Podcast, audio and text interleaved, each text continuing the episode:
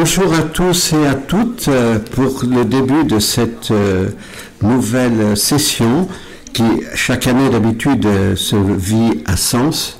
Donc cette année c'est un petit peu particulier à cause du confinement, du post-confinement, de, de, l'accueil qui, qui n'était pas possible dans notre foyer. Donc nous avons fait le choix cette année de, de donner cette euh, session euh, par retransmission vidéo.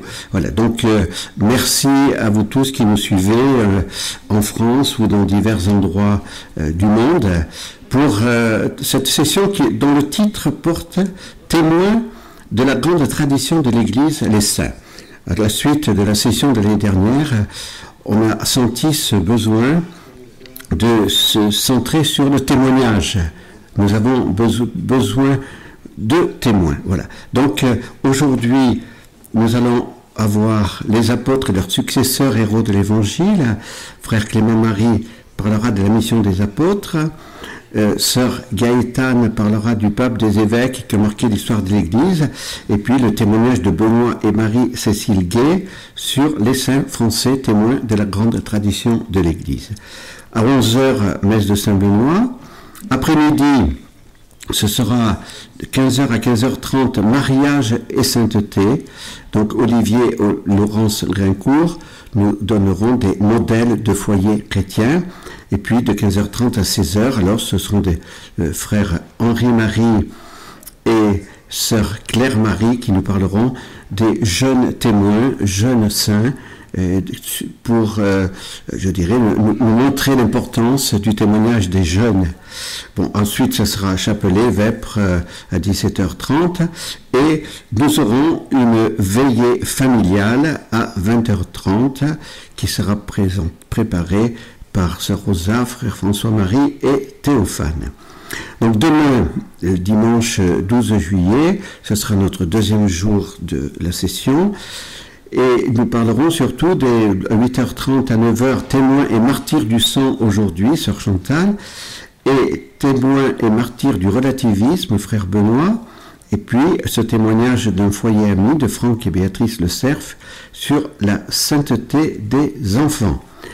Et demain après-midi, donc la, la dernière partie du forum, Jésus ne nous appelle pas à changer l'Église, mais à la développer en imitant les saints. À 15h, et puis de 15h30 à 16h, François et Sylvaine Bordier nous donneront un témoignage sur être témoin de la foi, témoin de la joie pour la mission, avec quelques idées concrètes. Voilà. Que cette session particulière cette année, il valait mieux choisir, euh, je dirais, cette, euh, cette méthode plutôt que de tout annuler ça aurait été dommage, alors que cette session eh bien, porte du fruit pour, pour ceux qui sont présents à Saint-Pierre et que nous remercions, et tous ceux qui suivent par euh, la retransmission vidéo. Donc maintenant, je laisse la place donc à euh, frère Clément Marie.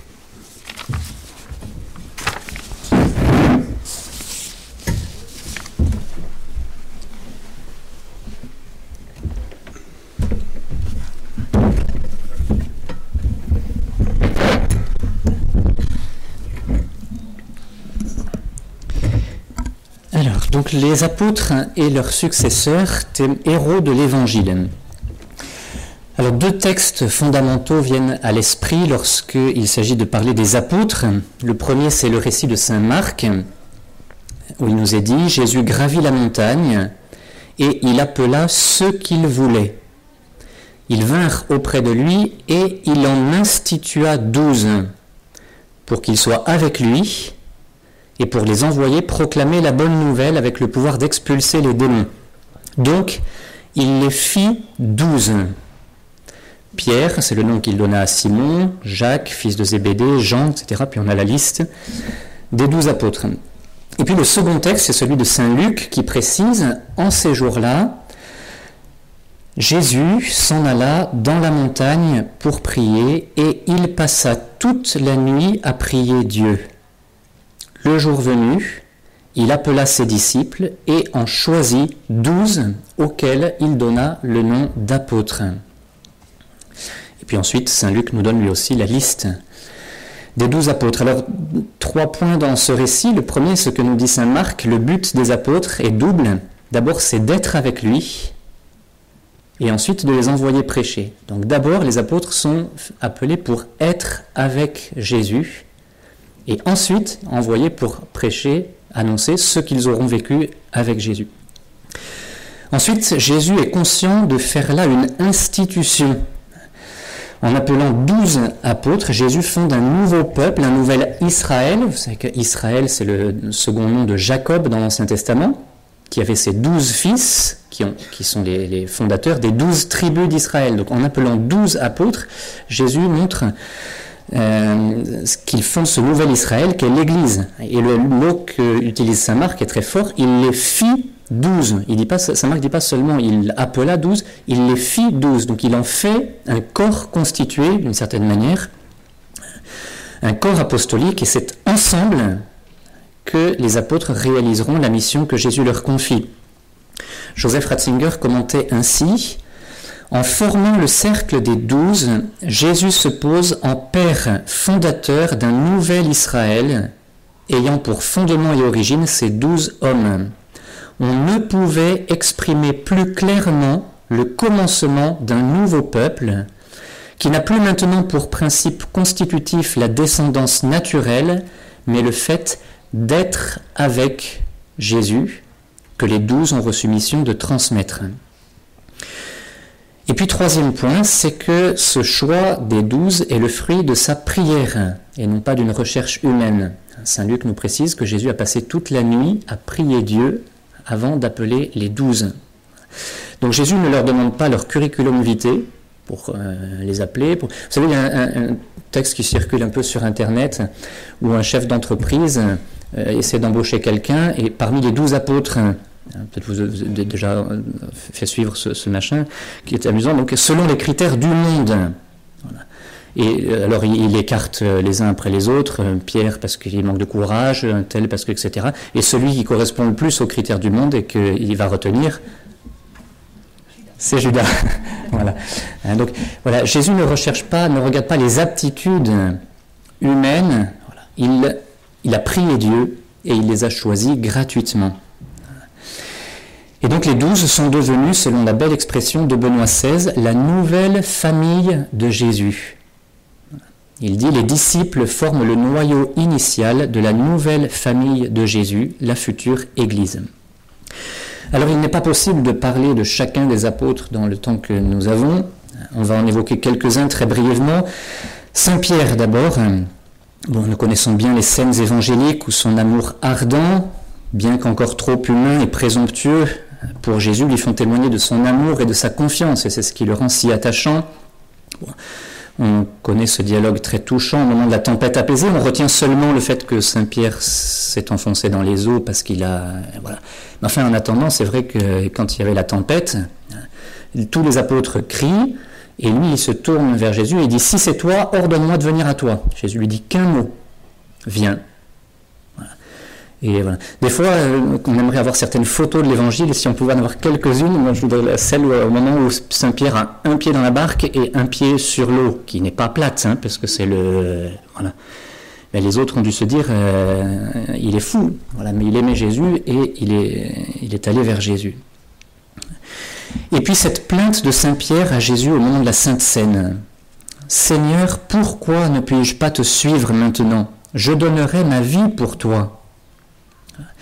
Eh bien oui, Pierre donnera sa vie pour Jésus, mais après l'expérience décisive de son reniement, qui a été une purification et une prise de conscience salutaire de sa faiblesse.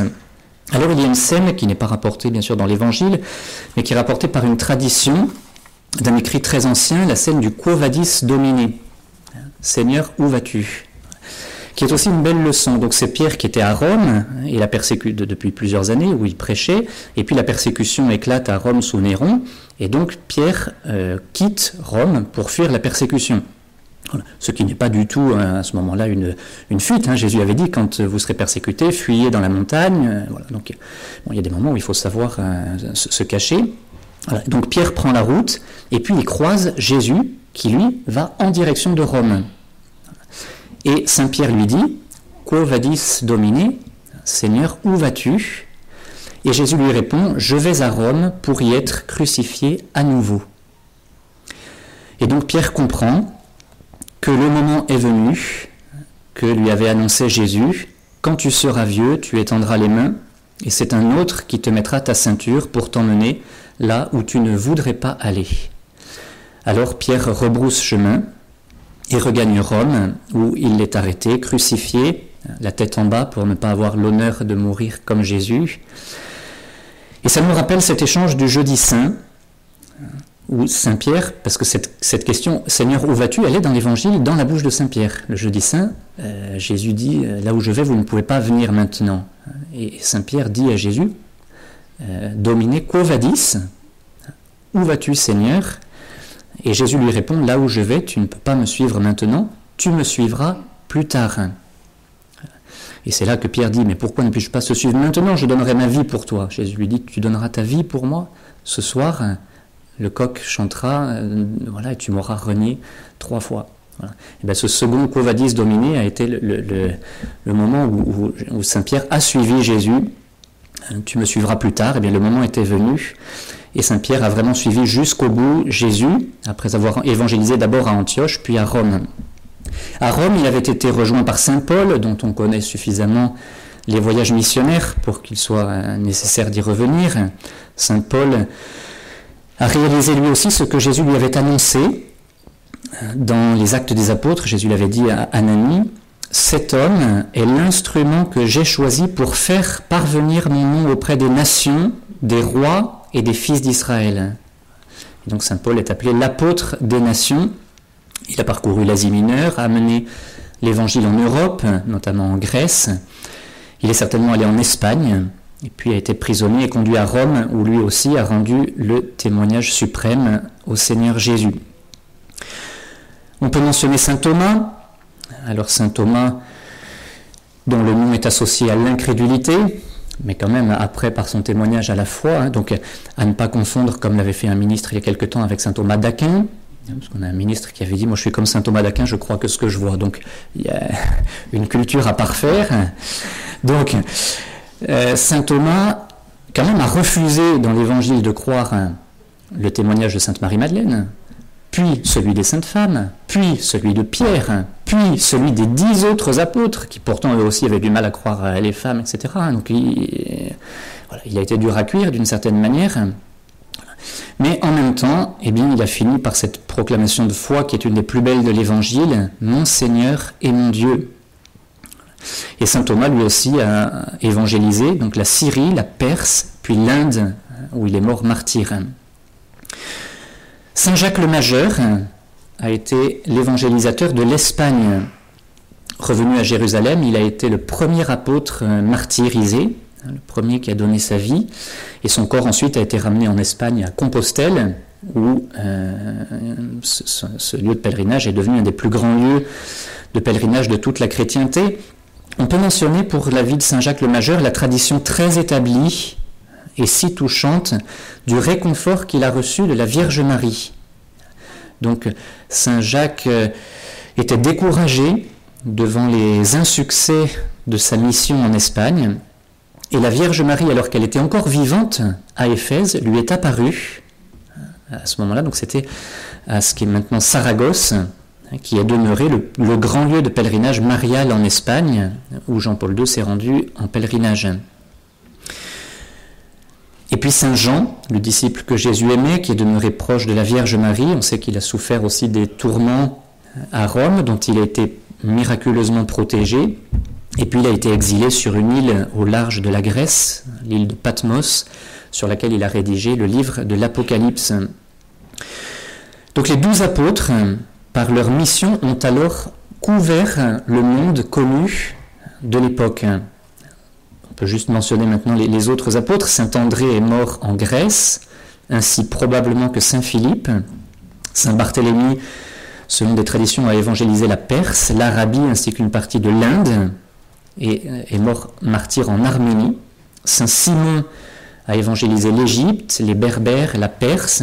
Saint Matthieu euh, est mort martyr en Éthiopie. Saint Jacques le Mineur lui est resté à Jérusalem. Saint Jude est allé au Liban après avoir évangélisé l'Arménie. Quant à Saint Matthias, le dernier, les traditions sont très nombreuses mais peu cohérentes entre elles. Donc c'est difficile de savoir. Une chose est sûre, c'est qu'il était missionnaire et qu'il lui aussi est mort martyr. Alors après, les successeurs des apôtres.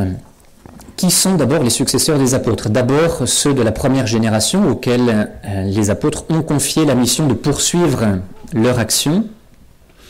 Alors là, il est difficile de rendre compte de l'action de tous ces successeurs des apôtres. On peut noter que c'est ainsi qu'on appelle encore aujourd'hui les évêques, qui sont les successeurs des apôtres, dont ils ont reçu l'imposition des mains.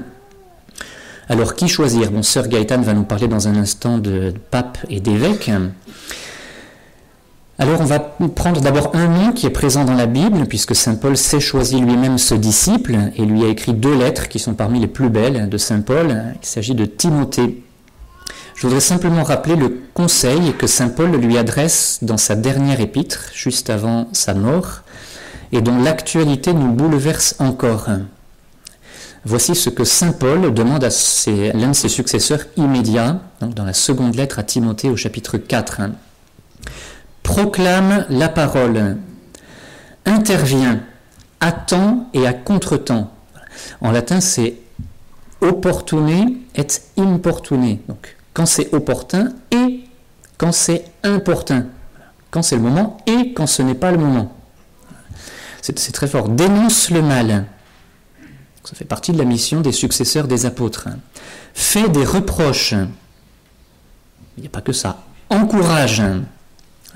Toujours avec patience et souci d'instruire.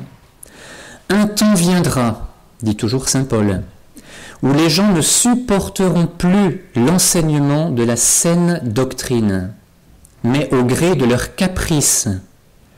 Ils iront se chercher une foule de maîtres pour calmer leur démangeaison d'entendre du nouveau. Mais toi, en toute chose, garde la mesure, supporte la souffrance, fais ton travail d'évangélisateur, accomplis jusqu'au bout ton ministère. C'est des lignes qui nous font beaucoup, beaucoup euh, vibrer aujourd'hui parce qu'elles sont tellement proches de ce que nous vivons. Et voilà ce que Saint Paul demande à ses successeurs immédiats comme, euh, cœur de la mission des apôtres et de leurs successeurs, hein, qui est résumé ici admirablement. Donc c'est ainsi qu'ont agi Timothée, Tite, et puis tous les envoyés des apôtres qui ont prolongé leur mission.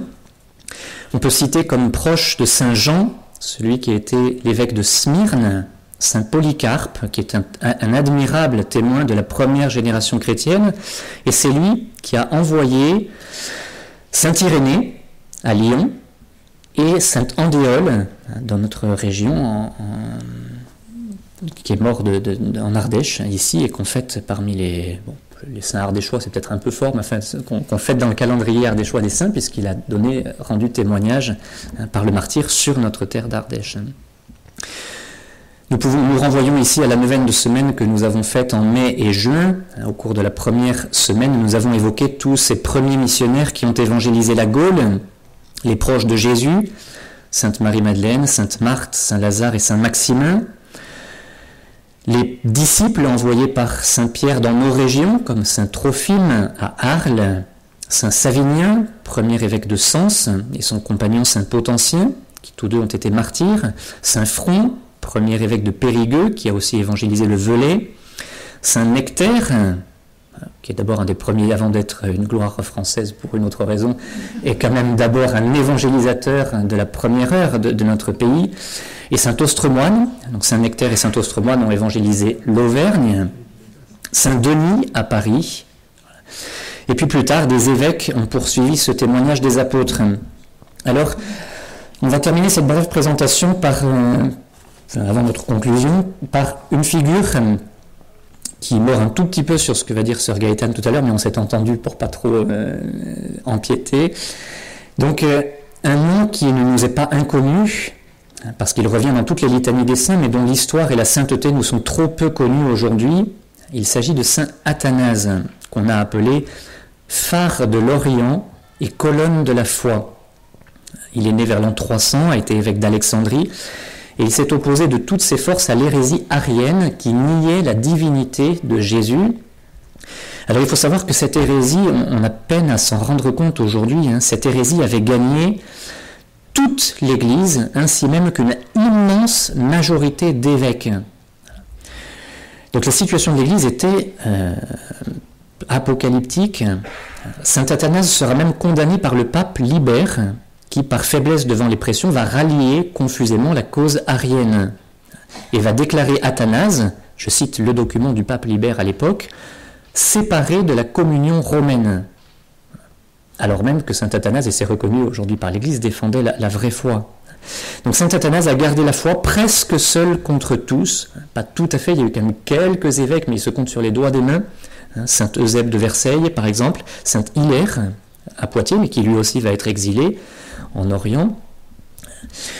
Voilà, mais bien peu d'évêques ont alors gardé la foi, ce qui fit écrire à Saint John Henry Newman, qui été l'un des spécialistes en histoire de cette période des pères de l'Église, je le cite, La tradition divine confiée à l'Église infaillible fut proclamée et maintenue beaucoup plus par les fidèles par l'épiscopat.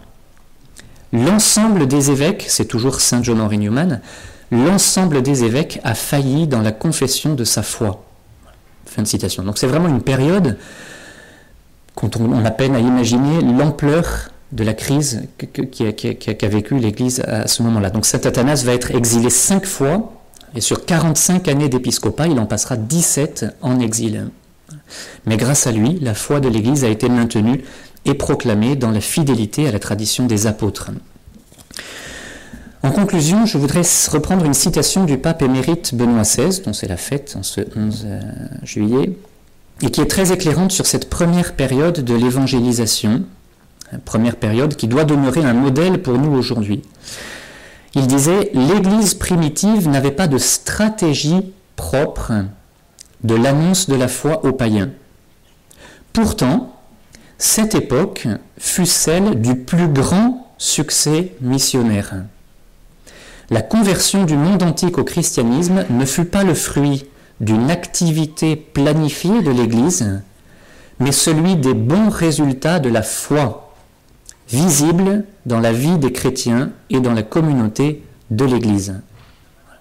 Donc ce que souligne Benoît XVI, c'est qu'à l'époque, on ne se souciait pas de plans pastoraux, ce qui ne veut pas dire qu'il n'en faut pas mais ce qui veut dire que euh, ce n'est pas d'abord de ceci que viendra la fécondité de la mission. Le souci des apôtres n'était pas, comme on l'entend parfois, d'éviter à tout prix le prosélytisme. On était passionné de Jésus, on le rayonnait, on le disait, on était missionnaire tout simplement parce qu'on avait la foi en Jésus, unique sauveur de tous les hommes. On savait et on disait que Jésus était le seul sauveur de tous les hommes. Rappelons-nous cette phrase des apôtres, dans les actes des apôtres, en nul autre que lui, que lui il n'y a de salut, car sous le ciel aucun autre nom donné aux hommes, puis il n'y a sous le ciel aucun autre nom donné aux hommes qui puisse nous sauver. Donc comme l'écrivait Jean-Paul II, la mission est un problème de foi et elle est précisément la mesure de notre foi en Jésus-Christ et en son amour pour nous. Et donc l'enseignement des apôtres et des premiers, de leurs premiers successeurs, c'est que c'est en étant des saints et des missionnaires que nous serons, à la suite des apôtres et de leurs successeurs, des témoins de Jésus. Jean-Paul II, Benoît XVI, pardon, en s'adressant aux jeunes, disait, et nous concluons sur cet appel, Soyez saints et soyez missionnaires, parce qu'on ne peut jamais séparer la sainteté de la mission. Merci